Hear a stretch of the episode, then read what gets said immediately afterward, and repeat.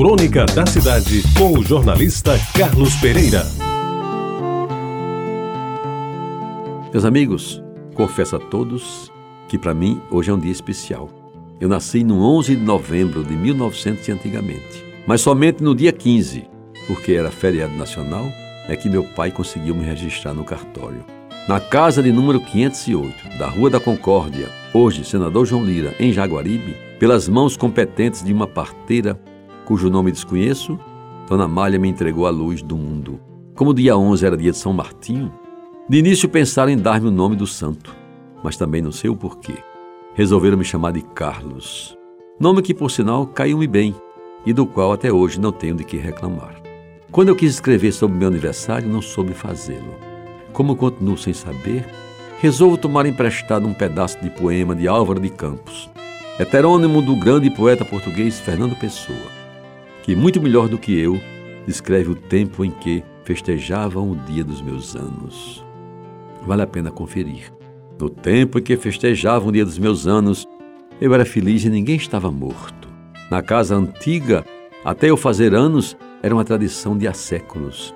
E a alegria de todos e a minha estava certa como uma religião qualquer.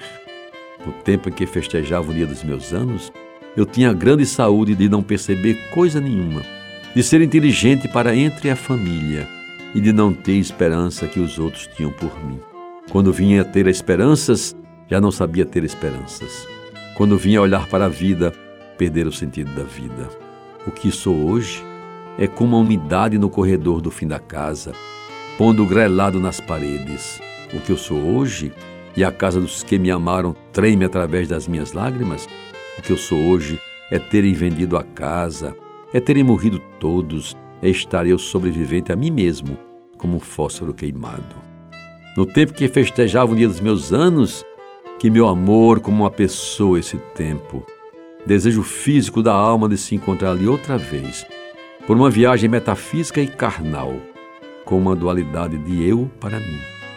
Comer o passado como pão de fome, sem tempo de manteiga nos dentes. Vejo tudo outra vez com uma nitidez que me cega para o que há aqui.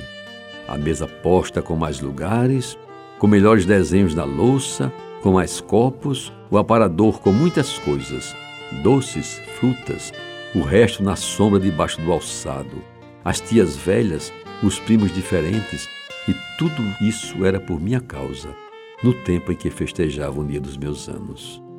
E meus amigos, haja lembrar o grupo escolar Santo Antônio, as aulas de Dona Durvalina Falcão, a primeira professora, as missas de domingos na Igreja do Rosário, das peladas do Campinho da Cruzada de Freobino, de Caju e João Heráclito, da árvore que plantei no jardim do grupo escolar Isabel Maria das Neves, do Liceu Paraibano, de Dona Daura e por aí afora.